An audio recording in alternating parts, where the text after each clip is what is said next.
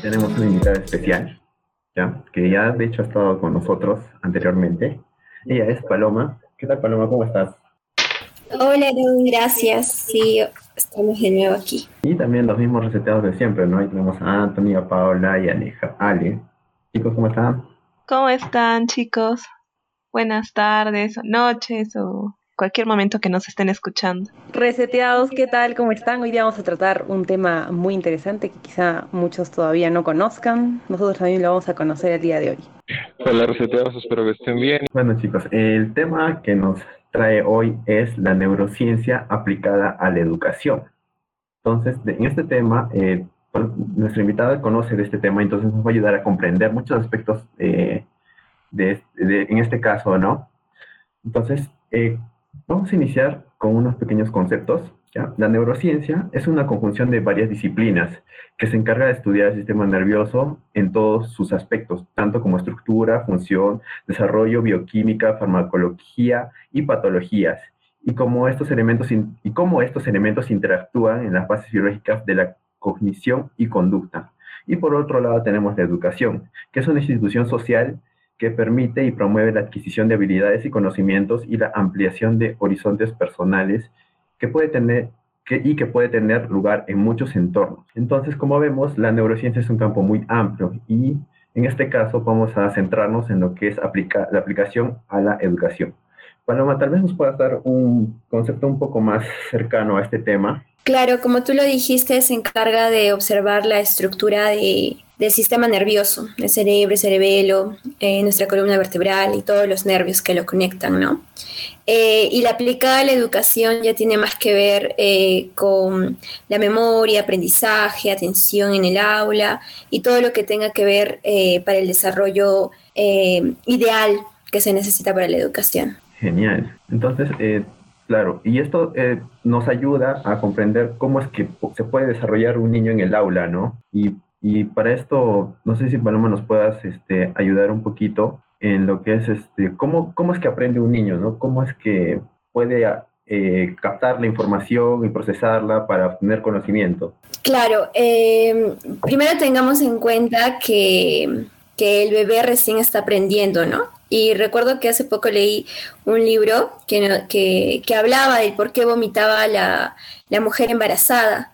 Y decía que una mujer cuando está embarazada y cuando vomitaba, lo ideal era que, que descanse. Y usualmente eh, vemos que ahora se hace la estimulación, ¿no? Estimulación desde que nace. Y en algún momento también me enseñaron en la universidad que se podía hacer la estimulación con luces, con música. Pero este libro que hablaba sobre el cerebro del bebé eh, nos decía que lo mejor, lo más adecuado, la mejor est- estimulación era que la mamá descanse y que no tenga ningún tipo de, de estimulación extra. Entonces ahí te das cuenta que, que los avances científicos eh, nos enseñan un poco más cosas que ignoramos, ¿no? Y probablemente que hacemos todo lo contrario. Eh, realmente cuando hablamos también, por ejemplo, de la lectura, eh, son procesos muy, muy difíciles para los niños, como el lenguaje también, pero que nosotros deseamos que se haga rápido.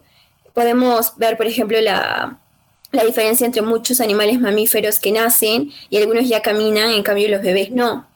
Entonces ahí podemos ver muchas diferencias. Nosotros tenemos que adaptarnos. Sin duda conocemos algunas cosas, pero tenemos que adaptarnos, tenemos que conocer nuevas cosas y tenemos que adaptarnos a la sociedad, ¿no? Y es un proceso muy largo eh, que necesita mucha paciencia. Me gustó algo eh, que dices, Paloma, porque yo también este, lo, lo estuve leyendo, ¿no? Que el ser humano es tal vez el único ser vivo de que nace eh, y tiene mayor tiempo, ¿no? Porque todo bebé, todo este ser que nace, pues está desprotegido, ¿no? De una u otra manera, a veces dependen de los padres, pero es el ser humano que vive años y años, no sé, hasta la edad eh, no sé, mm, seis años tal vez, eh, que todavía está totalmente desprotegido, ¿no?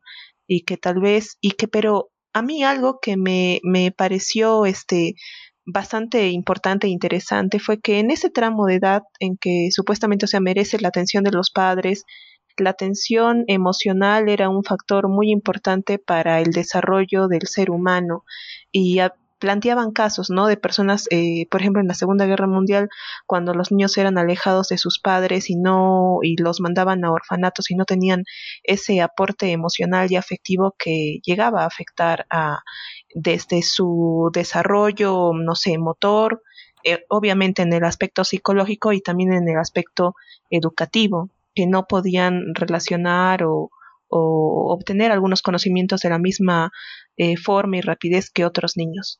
Em, no sé si podrías tal vez aclararnos un poco de, ese concepto que me pareció muy, muy interesante y muy lógico también. Claro, eh, sin duda tenemos, nuestro cerebro tiene áreas, se divide en hemisferios, pero eso no significa que cada uno trabaje individualmente, todo trabaja en conjunto, igual que nuestro cuerpo, todos nuestros órganos trabajan en conjunto.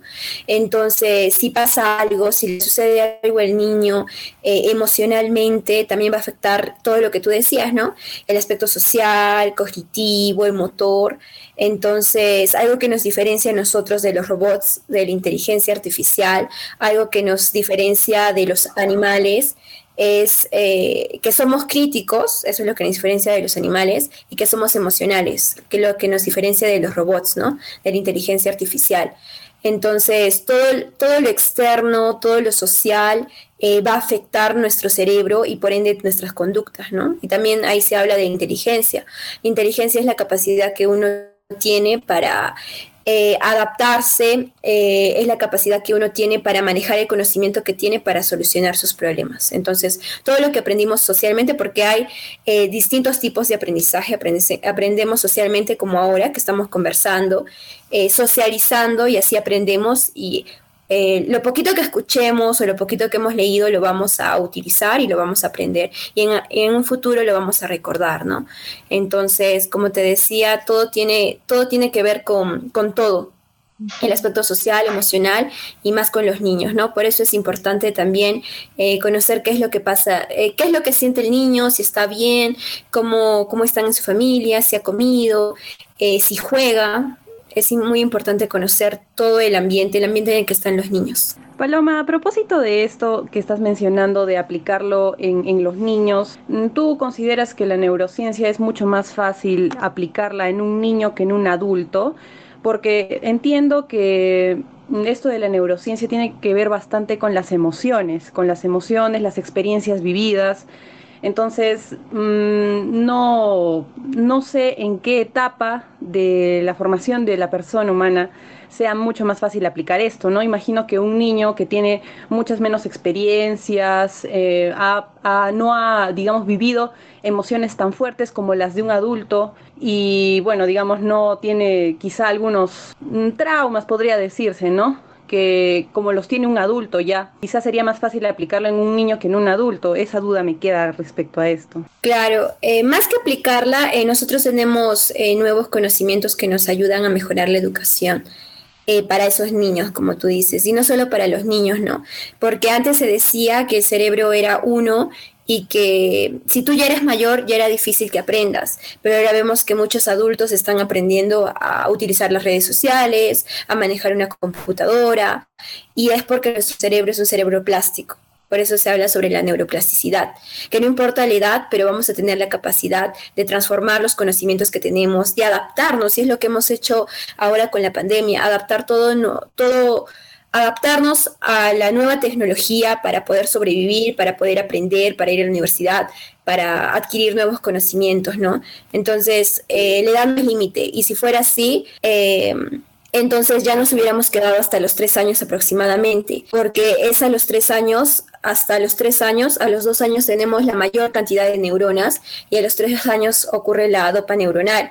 Entonces, si fuera así por la cantidad de neuronas, entonces, uff, hace mucho ya eh, dejaríamos de aprender, ¿no? Pero como te digo, aprendemos a lo largo de, nuestra vida, socialmente, emocionalmente, porque cuando algo nos rompe el corazón realmente o nos duele mucho, eh, vamos a entender o que, no debimos hacerlo, ¿no? Con, eso nos sucede con, quizá con la pareja o quizás si me caigo eh, con la misma piedra siempre, ya la última vez me, me duele, voy a recordar, más que recordar el hecho, voy a recordar la emoción que sentí. Y para ya no sentir ese dolor al caerme con esa piedra, a la próxima voy a observar la piedra y para no sentir ese dolor ya no, ya no voy a tropezar con esa piedra. Entonces, tiene que ver con las emociones, eh, pero más, con las, em, más que solo con las emociones, como te dije, son muchas cosas, el aspecto social, el aspecto motor, eh, el aspecto cognitivo, son muchas áreas las que abarca el cerebro. Eh, justo, Paloma, mencionabas el tema de los adultos mayores y el reto que están enfrentando en la actualidad. Eh, bueno, todos tenemos padres, ¿no? La mayoría. Entonces, nos ha tocado tal vez enfrentar estos retos que tienen con la tecnología actualmente. Es cierto que existe cierta tendencia, o sea, a que su aprendizaje sea más lento o que ellos no capten por ya su edad, o es una cuestión más emocional de traumas que, que llevan de, de, de la infancia tal vez y que en el, en el presente se hacen más fuertes con ciertos eh, estereotipos sociales que son como que los adultos ya están grandes, ya están viejos, ya no aprenden. ¿Qué, qué sería más, lo emocional o más es un tema físico, neuronal? entiendo que también deben hacer un más, mayor esfuerzo, ¿no? Claro, por recordar, porque recuerden que tenemos tanta información que el Internet nos da, que, que, eso significa que tenemos que tener más amplia memoria y también tiempo, porque si uno no tiene tiempo no va a dedicarle el tiempo para aprender. Entonces, eh, creo que en principio podríamos iniciar pensando que es el tiempo. Probablemente la gente mayor eh, prefiera dormir, prefiera descansar porque su cuerpo lo necesita. Eh, o nosotros, ¿no? Que como Aaron conversando no tenemos tiempo.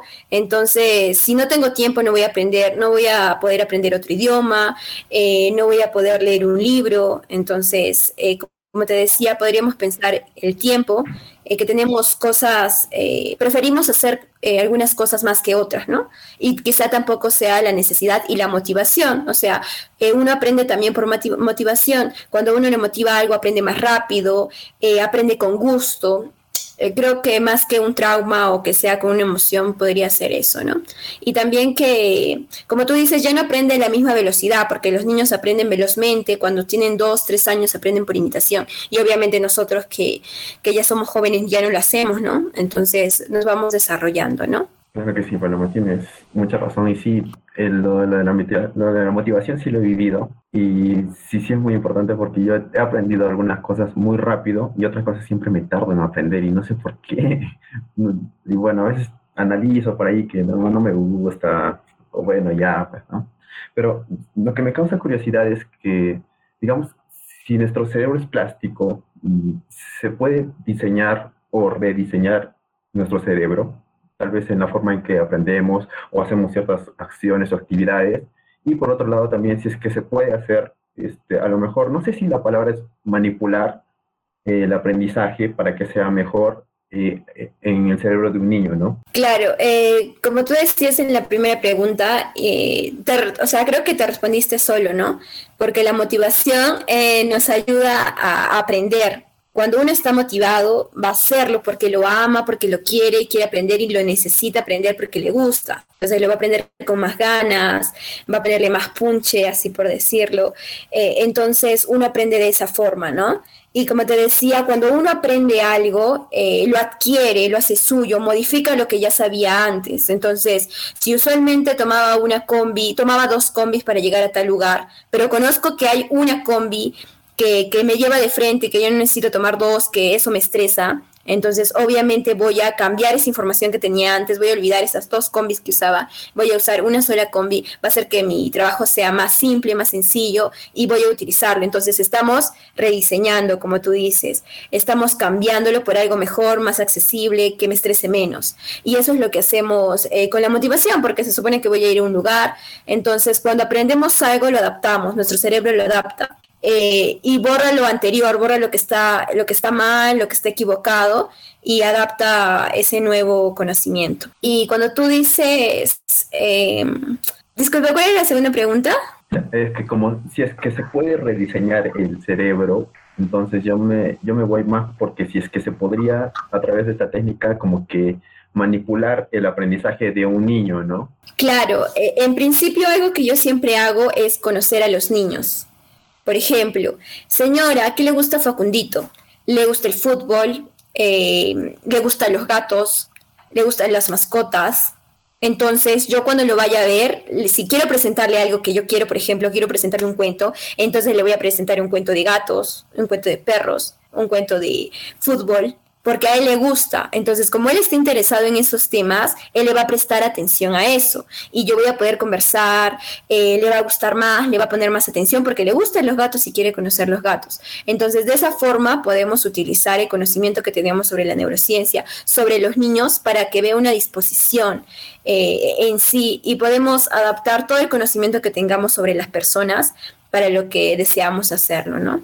De esa forma, eh, creo que suena algo negativo eso de manipulación, pero, pero como te digo, los conocimientos lo podemos adaptar a la educación para que sea una mejor educación.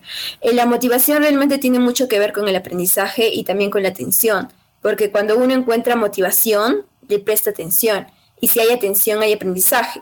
Y es lo que nos pasa, ¿no? Cuando nuestra mamá o alguien nos está diciendo algo, pero si nosotros estamos no solo mirando, sino también pensando, aunque nosotros estemos viendo a nuestra mamá y estamos pensando, no sé, en la enamorada, en el almuerzo, en lo que sea, no lo escuchamos. Y cuando nos preguntan o cuando nos dicen, ¿por qué no has hecho lo que te he dicho? Es que no te estaba prestando atención. Entonces la atención es muy importante para el aprendizaje.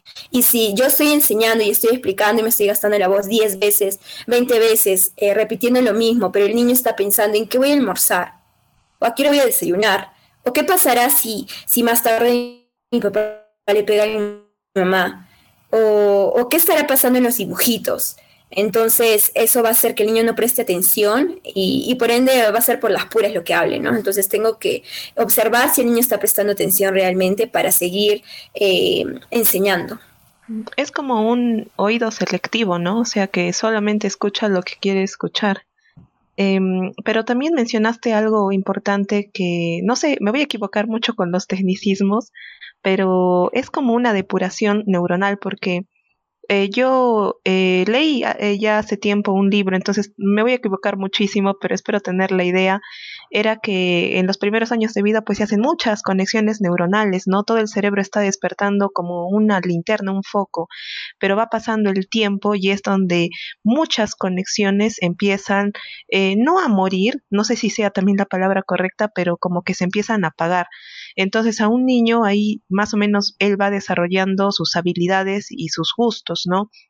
Si a un niño, no sé, este, le gusta la música, pues este, el eh, derecho, creo, del cerebro empezará a, desarrollarse mucho mejor. Entonces, tal vez en, en, lo que es la palabra, en vez de manipulación, se podría tal vez trabajar con lo que es la adaptación.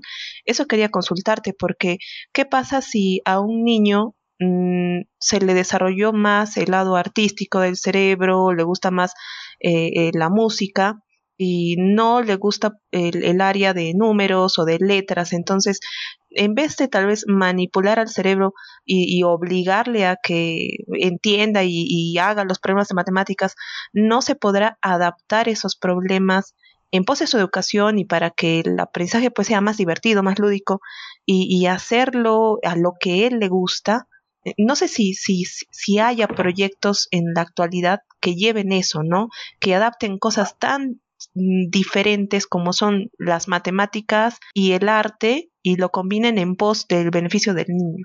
Sí, eh, lo que tú querías decir era la dopa neuronal, eh, que ocurre a los, a los tres años, como les decía, y sin duda lo que pasa es que en la niñez nosotros jugamos y no jugamos con una cosa, jugamos con todas las cosas. Y no es que se nos enseñe una cosa, se nos enseña varias cosas. Eh, para empezar, eh, me gustaría tocar una cosa importante que es, eh, por ejemplo, durante todo el tiempo que hemos evolucionado como, como monos, como sapiens, hemos aprendido, los sapiens han aprendido, los homos han aprendido caminando, han aprendido con la experiencia.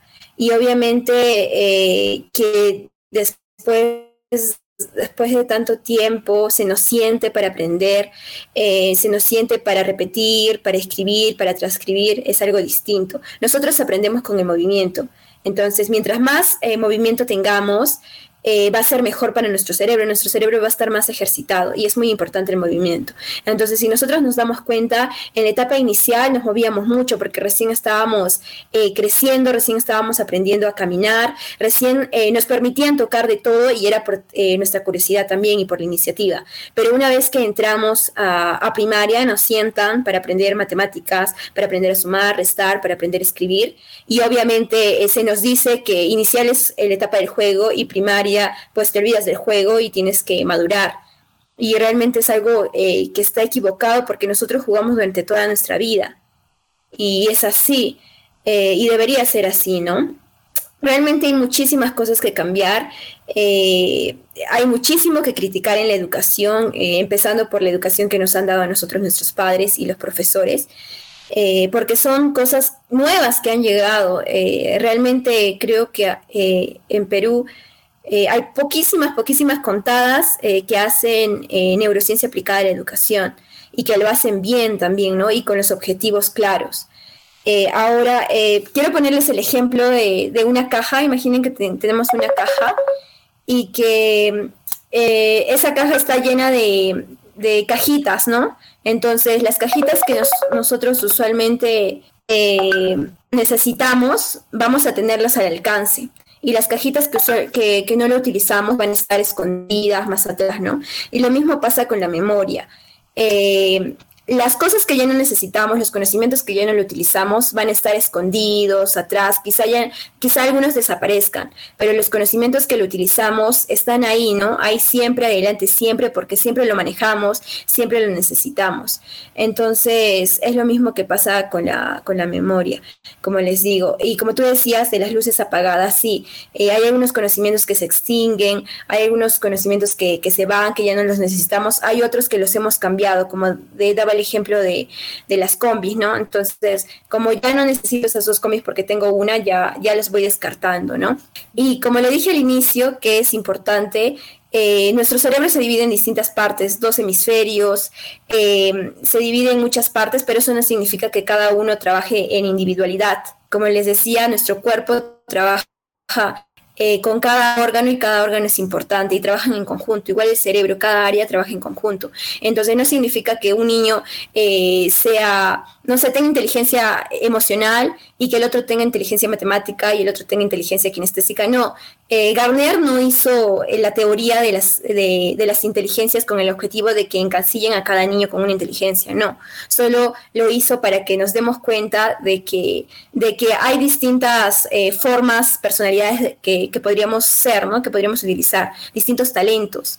Eh, no con el objetivo de que nos encasillemos en algo y nos cerremos en eso, ni tampoco la teoría de los hemisferios, eh, que más que teoría creo que es una realidad, tenemos dos hemisferios, es para decir, ah, ya tú eres hemisferio derecho, eh, tú eres creativo, ah, no, tú eres matemático, sino que esos dos hemisferios están unidos por un cuerpo calloso y eso hace que se interrelacionen. Entonces, por ejemplo, el ejemplo de la matemática. Eh, para aprender matemática eh, también necesitamos, para aprender música necesitamos de las matemáticas, porque cada, eh, las matemáticas también se cuentan los tiempos, también en comunicación contamos los tiempos, por ejemplo, del punto, la coma. Entonces, cada una necesita de la otra. No es que, no es que cada área trabaje individualmente. Y sin duda, eh, como tú decías, si hay proyectos que trabajen el arte con las matemáticas o el arte con comunicación, obviamente hay, ¿no? Eh, por ejemplo, yo eh, que soy profesora de inicial, trabajo en la matemática, que sea muy práctico, ¿no? Siempre le doy ese ejemplo a los papás. Si tú quieres que aprenda la matemática, que practique la matemática en casa, entonces, si está aprendiendo los números, dile, ¿qué te parece si vamos a contar cuántas personas somos y cuántos platos necesitamos? Entonces, que cuente. Corre, pásale a tu mamá tres platos, que cuente uno, dos, tres platos y que lleve a la mesa. Entonces, de esa forma lo practicamos. Y también hacemos hacemos manualidades, hacemos proyectos artísticos, eh, contamos, vemos qué colores vamos a usar de témpera, eh, qué materiales reciclados. Entonces, eh, de esa forma se tiene que trabajar integralmente, así como nuestro cuerpo es íntegro, también tenemos que trabajar con las áreas íntegras. Y creo que eso solo lo hacemos inicial y los colegios basados en proyectos. Pero como te digo, los, los otros colegios eh, siguen eh, en la antigüedad, siguen en el pasado, no conocen eh, mucho sobre el cerebro y eso hace que sigamos cometiendo errores. Tienen clases de 30 niños Y me dado con la sorpresa porque yo trabajo con niños de Lima y pagan su pensión, supongo que de 200, 300 soles, de particular, colegios estatales, no, colegios particulares, discúlpame, y aún así tienen niños de 30. Y cuando nosotros nos dicen en la clase de un niño hay 30, pensamos, aquí en Arequipa al menos yo pienso, ah, ya, es un colegio nacional. Pero no, en colegios particulares también pasa lo mismo en Lima, y esto que pagan sus pensiones de 200, 300, 400. Entonces, obviamente cuando hay una cantidad, una, cantidad poblada de estudiantes, el profesor no va a poder eh, estar con todos. No voy a poder tener mis ojos en 30 niños y observar si los 30 están atentos si los 30 eh, están mirándome, si los 30 me están escuchando. Entonces, hay mucho que cambiar en la educación, hay mucho que compartir, compartir, hay mucho que investigar, porque no significa que lo que te esté hablando ahora va a seguir siendo en un futuro probablemente se encuentre otra cosa o quizá en algún momento durante este año yo investigo algo, eh, encuentro algo nuevo sobre la atención y ya cambie, ¿no? Entonces hay mucho que aprender todavía. Interesante también porque has roto uno de, de, los mitos que yo tenía sobre, sobre las inteligencias. Yo pensé que, bueno, en el colegio a mí me aplicaron ese test de inteligencias en el que me encasillaban, ¿no? Como tú dices, Paloma, en un tipo de inteligencia que en mi caso me parece que era la kinestésica, pero, o sea, me dijeron que en las demás inteligencias yo, digamos, no, no podía enfocarme en esa inteligencia porque yo no tenía, digamos, esas capacidades, ¿no? Y lo mismo te quería preguntar sobre esta mm, manera, forma en la que uno es mejor, o sea, es mejor aprender. Cada uno tiene ciertas, ciertos rasgos que hacen que aprenda mejor de una cierta manera. Por ejemplo, las personas que aprenden de manera visual, de manera auditiva y bueno, de diferentes formas. También creo que también hay eh, la manera kinestésica de aprender. No estoy segura si es que me estoy equivocando, me, dices Paloma. Y, y, quería saber si esto sí, sí puede ser aplicado realmente o, es, o pasa lo mismo con las inteligencias que con las inteligencias. O sea, puedes aprender de varias formas y no te puedes encasillar, digamos, en la manera eh, de aprender visual, ¿no? De, dependiendo de cómo, cuál sea tu característica que te haga aprender mejor de esa forma. Quería saber si eso también es un mito. Claro, eh, la, la, inteligencia kinestésica es la inteligencia que habla sobre el movimiento. O sea, el profesor quiso decirte o el psicólogo quiso decirte que tú aprendías más moviéndote. Y bueno, como les dije en algún momento, todos aprendemos más moviéndonos. Eh, nuestro cerebro ya está oxigenado y obviamente después de movernos media hora, de hacer ejercicio físico media hora, de haber caminado media hora, de haber oxigenado nuestro cerebro media hora, vamos a estar más predispuestos al aprendizaje. No solo, no solo tú, sino todos. Eh, ahora, eh, como tú dices, sí hay distintos tipos de, aprender, de aprendizaje, la visual, la auditiva. Eh, pero, y claro que cada uno tiene que conocerlo y tiene que conocer eso, ¿no? Sí, cómo aprendo más, y más en la universidad, ¿no? Que te dejan full, eh, full trabajos, entonces uno ya va a saber cuál es la mejor forma de estudiar para el parcial, para el final, ¿no? Es necesario conocerlos, pero ojo, creo que un profesor que maneja, en la universidad también maneja esas cantidades, 30, 30 estudiantes, eh, no va a poder solo utilizar, no sé, visual, porque no todos van a eh, aprender visualmente, sino algunos quizá aprendan, eh, no sé, con música eh, o aprendan escribiendo de distintas formas, ¿no? Entonces sí, sí existe lo, lo de la los, los tipos de aprendizaje, como tú decías, pero hay que tener en cuenta que todos somos distintos y que cada uno tiene que conocer y los profesores también tienen que conocer a sus estudiantes y sus intereses para mejorar la educación de ellos, ¿no? y de todos en general. Ahí ya estamos hablando, yo creo, de una remodelación completa de la estructura de la educación, o sea, ya no enfocándose en el kinder, en, en, la cuna, en el nido, ni en el colegio, sino también ya escalando a la educación superior, a la educación universitaria. Y no sé, o sea, yo lo veo todavía más complicado o, o no, o, se puede. Se puede, mm, o sea, si ya el, el niño ha crecido con esa educación, ha ido a inicial primaria y se le ha enseñado de ese modo, y no sé, que vaya a la universidad, podemos eh, pensar en ese modelo de educación? Eh, ¿El joven ya en ese caso se podrá adaptar?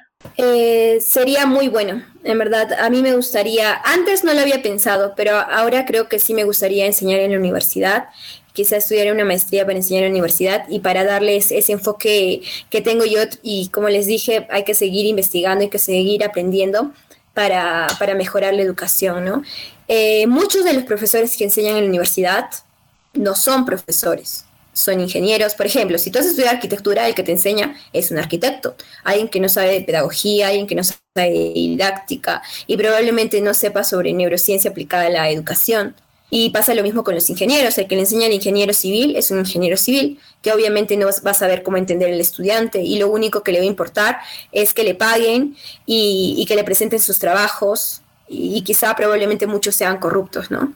Entonces, teniendo en cuenta eso, hay mucho, mucho que cambiar. Felizmente, hablando sobre el aspecto universitario, ahora se está impulsando más que se haga eh, las tesis, que se haga investigación científica, no solo las tesis, sino también los artículos científicos, ¿no? Pero como te decía, hay mucho que cambiar, eh, empezando por la educación que le dan los padres. Eh, antes de que uno quiera tener hijos, y es un consejo para ustedes también, eh, uno tiene que tener una estabilidad económica, una estabilidad emocional para poder criar, para poder educar a un hijo. Cierto, es muy cierto y válido lo que mencionas. Anthony. sí, bueno, quería, quería hacer una pregunta un tanto diferente. Quería ver este, ¿cómo, relaciona la, religión en, los niños, en la educación de los niños? ¿Cómo afecta la educación o en su forma de ver el mundo esta, esta relación con, un, con una fantasía, ¿no? con un, un todopoderoso, la existencia de, alguien omnipotente en su vida? ¿Cómo es que esto se aborda desde la educación o de la ciencia? ¿Por qué me hacen esa pregunta? yo soy escéptica eh, y en algún momento hace muchos años fui cristiana, pero esas de las que leía en la Biblia y era lo que la Biblia decía y punto. Pero créeme que yo no enseño religión y prefiero hacer cualquier otra cosa eh, antes que enseñar religión porque la religión, así como le dije hace un momento, uno tiene que seguir las leyes que te dan eh, la religión y tiene que creer eso. Y si yo creo eh, en Dios, obviamente no voy a creer que hubo Homo sapiens o que yo eh, provengo de un mono o que existe vida en Marte, entonces, o que existe otros planetas, porque obviamente voy a creer que me voy a morir y voy a ir al cielo, pero sabemos que hay más detrás del cielo, ¿no? Eh, bueno, yo en verdad prefiero eh, no enseñarles religión, pero sí, eh, a veces es necesario, porque cuando uno está solo, obviamente en cualquier momento todos nos sentimos solos, nos sentimos tristes, creemos que, que no, no, vamos a poder superar muchos problemas, es necesario saber que alguien, ¿no? Alguien va a estar ahí y que alguien me, me ayuda porque le rezo y porque me va a ayudar, ¿no? porque eso es lo que hace Dios. Entonces, algunas personas eh, se, se, apoyan en esa idea de Dios, porque nosotros necesitamos saber que hay alguien más fuerte, hay alguien más grande que nosotros ahí detrás acompañándonos, ¿no? Y probablemente solo sea una, nuestra mente, ¿no? Eh, en algún momento leí a Facundo Manes que decía si existe Dios eh, o es que realmente mi mente solo lo está creando, ¿no? O, lo está, o cree que existe para sentirse mejor, cree que existe para sentir en cal, para sentirse calmado y para no tener miedo, ¿no? Algo más grande. Listo, bueno, genial. sí, de hecho es una pregunta muy complicada y compleja eh, y también muy personal, ¿no? Ya que, ya que depende mucho de cada uno. Ya, vamos a pasar ahora a una ronda de preguntas rápidas. ¿Ya? Bueno, más que preguntas rápidas, respuestas rápidas, ¿ya? Entonces, este, primero voy a pasar la pregunta, luego Paloma nos contesta, luego Paula, Alejandra, Anthony y al final otra vez vuelvo a contestar yo, ¿ya? Entonces, ¿cómo te hubiera gustado aprender en la escuela o en la universidad?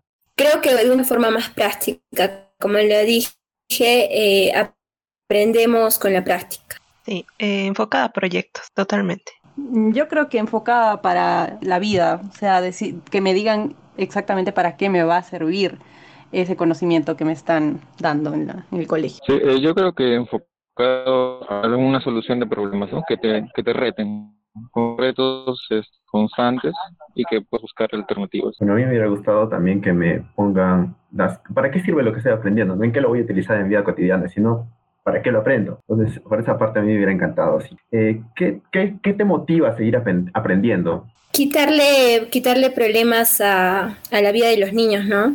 Darles realmente lo que necesitan, como ustedes decían, eh, explicarles para qué les va a servir, que lo utilicen en su vida diariamente, que cuenten, si van a aprender a contar, que cuenten eh, los cubiertos, que ayuden en su casa, si van a aprender algo, que lo apliquen en su vida diaria, que solucionen problemas, como decía Anthony, eh, que trabajen en proyectos y para mejorar su sociedad. A mí creo que explicar. Cuando yo aprendo algo y veo que a alguien le cuesta, me gusta a mí explicarlo. Tal vez de una manera más sencilla y, y ahí también escuchar qué es lo que dice la otra persona y enriquecerme a mí también. Entonces, eso es lo que me motiva. Sí, creo que tiene que ver con lo que dijo Pau también. Quisiera seguir aprendiendo para poder hacer más fácil la vida de los demás. Bueno, yo estudio derecho, entonces quizá los problemas jurídicos son algo que nunca va a faltar, ¿no? Y, y creo que explicándolo de una manera sencilla a las personas de a pie, eh, me motiva a seguir aprendiendo sobre mi carrera, sobre todo. Eh, bueno, yo todavía eh, sigo aprendiendo para entender la realidad, tratar de plasmar, entenderla y bueno, siempre no tiene algo que aprender, siempre algo siempre cambia algo y es como que es algo constante que tenemos que estar haciendo y por eso decía el hecho de que me falta todavía entender más el mundo, entender más culturas y creo que no lo lograría, pero lo voy a intentar. a mí lo que me motiva a seguir aprendiendo es buscar soluciones, soluciones al, mundo, ¿no? Y desde lo que estoy aprendiendo, bueno, a mí me encanta lo que es la tecnología, la computación y todo ello, entonces, desde mi perspectiva es tratar de solucionar problemas a través de ello, ¿no? Ya que una máquina, una computadora lo puede hacer más fácil, más exacto y más rápido. La siguiente pregunta es, ¿qué te hubiera gustado aprender pero nunca lo lograste? Eh, a mí, por ejemplo, me fue, me fue difícil aprender en la secundaria la física, la química. Y obviamente, si ahora me dicen, Paloma, te vamos a enseñar física y química, obviamente digo, ya, enséñame. Para mí fue educación física. este, no, no le encontraba cómo hacerlo. Mm, era un, una, una, un suplicio para mí no, no me gustaba, ¿no? Y rezaba siempre para que la profesora no venga, para que no venga, que haya reunión, que, que se quede, no, educación física. A, a, mí siempre, bueno, mi frustración es más grande es no saber cantar. Yo en el colegio estuve en el coro, lo intenté de varias formas, pero no sé si me falta talento o no me enseñaron bien, pero siempre es algo que, que he querido aprender, pero nunca lo he logrado, pero voy a, estoy pensando seriamente en meterme realmente a una buena academia para aprender a cantar. Al igual que Alejandra, yo creo que también las artes escénicas para mí han sido un reto, siguen siendo un reto que todavía no he decidido abordar, pero no pierdo la esperanza que tal vez alguna vez. Listo, a mí me hubiera encantado aprender actuación, pero a, estar bien, pues, ¿no? No estar como, como la, la hora, ¿no? A estar bien, eso me hubiera encantado a mí. Vamos a pasar a la siguiente pregunta, es ¿Cuán desarrollada crees que está tu memoria? Eh, yo creo que tengo muy buena memoria, eh, leo mucho y trato de, por ejemplo, si siento que la información es muy importante, lo leo una o dos veces y me concentro para que eh, la tenga en la memoria. Creo que tengo muy buena memoria. Yo creo que tengo memoria selectiva porque lo que me interesa, uff, me lo aprendo, o sea, me lo recuerdo de acá, cosas que hice de chiquita me lo acuerdo porque me gustaba. Cosas, no sé, nombres, por ejemplo, me cuesta un montón aprenderme nombres más por la carita y digo, sí, sí lo conozco. Entonces me voy a selectiva. Ahí, ahí vamos, mejorando. Ay, qué bueno por ustedes, porque yo no tengo ninguna clase de memoria. O sea, yo me puedo olvidar lo que hice hace una hora y, y tengo ese problema muy recurrentemente. No sé, me parece que se, se ha aumentado durante los años y, y le, yo doy la explicación de que es porque ahora vivimos en una sociedad tan acelerada que, que ya, o sea, todas las cosas mmm, no les presto tanta atención como debería. Quizás si les prestara más atención tendría una mejor memoria. Alejandra, escuché a Dori, creo. no, broma. Creo no, eh, yo creo que una memoria más de pragmática sería, o sea, las experiencias a mí me, me abordan de una forma que yo puedo recordar detalles a veces y si hago un esfuerzo, sí, podría recordar muchas más cosas de las que las recuerdo en un momento, ¿no? Digamos, de acá a unos dos, tres días puedo estarme recordando de más cosas del mismo momento, ¿no? una memoria más de experiencias. Bueno, yo considero que mi memoria es, creo que como la de Paula, selectiva, ¿no? Porque a veces me acuerdo de ciertas cosas y a veces no, a veces como que también tiene mucho que ver la atención, ¿no? A veces no le tomo mucha atención. Por ejemplo, estoy ahí en la computadora y mi jefe me dice, ¿cuántas ventas hicimos ayer? Y yo tengo que buscar la información y ahí recién me acuerdo, ¿no? Bueno, la siguiente pregunta es, ¿qué rutinas tú tú tienes para tener un cerebro sano? Eh, algo que es muy básico porque realmente tengo muchas, muchas cosas que hacer que me estresan es salir a correr. Creo que eso me, me desestresa, eh, hace que, que, esté con muchas más pilas. Eh, también dormir. Eh, realmente tengo que dormir de 6 a 8 horas y es muy importante el descanso, ¿no? Eh, trato de comer mucha, muchas frutas porque eso también es muy necesario para el cerebro. Mm, en mi caso, voy a, poner en práctica, Paloma, lo que dices, pero para mí eh, agradecer, me gusta mucho agradecer, eh, eso también me trae eh, paz, entonces respirar, no hago yoga, creo que tal vez voy a aplicarlo, pero agradecer me calma y puedo pensar mejor. Uh, yo durante la cuarentena he empezado a meditar y a hacer yoga también. Creo que eso me ayuda bastante a, tener un cerebro más fresco. No sé si, si, más sano, pero más fresco al menos. O sea, me tengo muchas más ganas de hacer las cosas. Y hacer ejercicio también me ayuda bastante. Eh, tratar de comer lo más sano posible. Y bueno, ahora último me he una aplicación que es para tener, o sea, desarrollar la agilidad en tu cerebro con ejercicios de matemática, que es lo que menos me gusta. Y, y bueno, eso vamos a ver con el tiempo qué tanto me ayuda. Eh, bueno, yo trato siempre de estar al aire libre, tratar de caminar. El hecho de mirar el sol o el aire fresco, el viento, es, es algo que me cambia. Diariamente lo necesito y esta cuarentena pues ha sido terrible, ¿no? Y el hecho también de hacer, como dice Ale, este, algo de ejercicio mental, ya sea, por ejemplo, Sudoku o el de crucigramas, una vez a la semana por lo menos, y es una, una buena forma, creo. Ya, Tracy, tú, ¿qué rutina utilizas tú para mantener tu cerebro sano? Yo hago lo que más me gusta hacer, que es cantar. Eso me libera de todo. Cuando me pongo a cantar, por ejemplo, eh, simplemente me olvido de todo lo que, digamos, este, me esté preocupando, esté pensando en hacer algo. Y siempre me pongo a cantar, bailar a veces, pero más es el canto. Me pongo música favorita y todo se borra y es como que me reseteo, ¿no? Nuevamente. y me cambio de humor también. Es una manera. Y he intentado hacer ejercicio, pero bueno, con el tiempo no soy tan constante, pero voy a intentar de nuevo este, retomar eso, ¿no? Porque igual te activa el cuerpo y todo ello. Genial, le bueno. soy mala caso, cantando. para otra será. Para otra, para otra.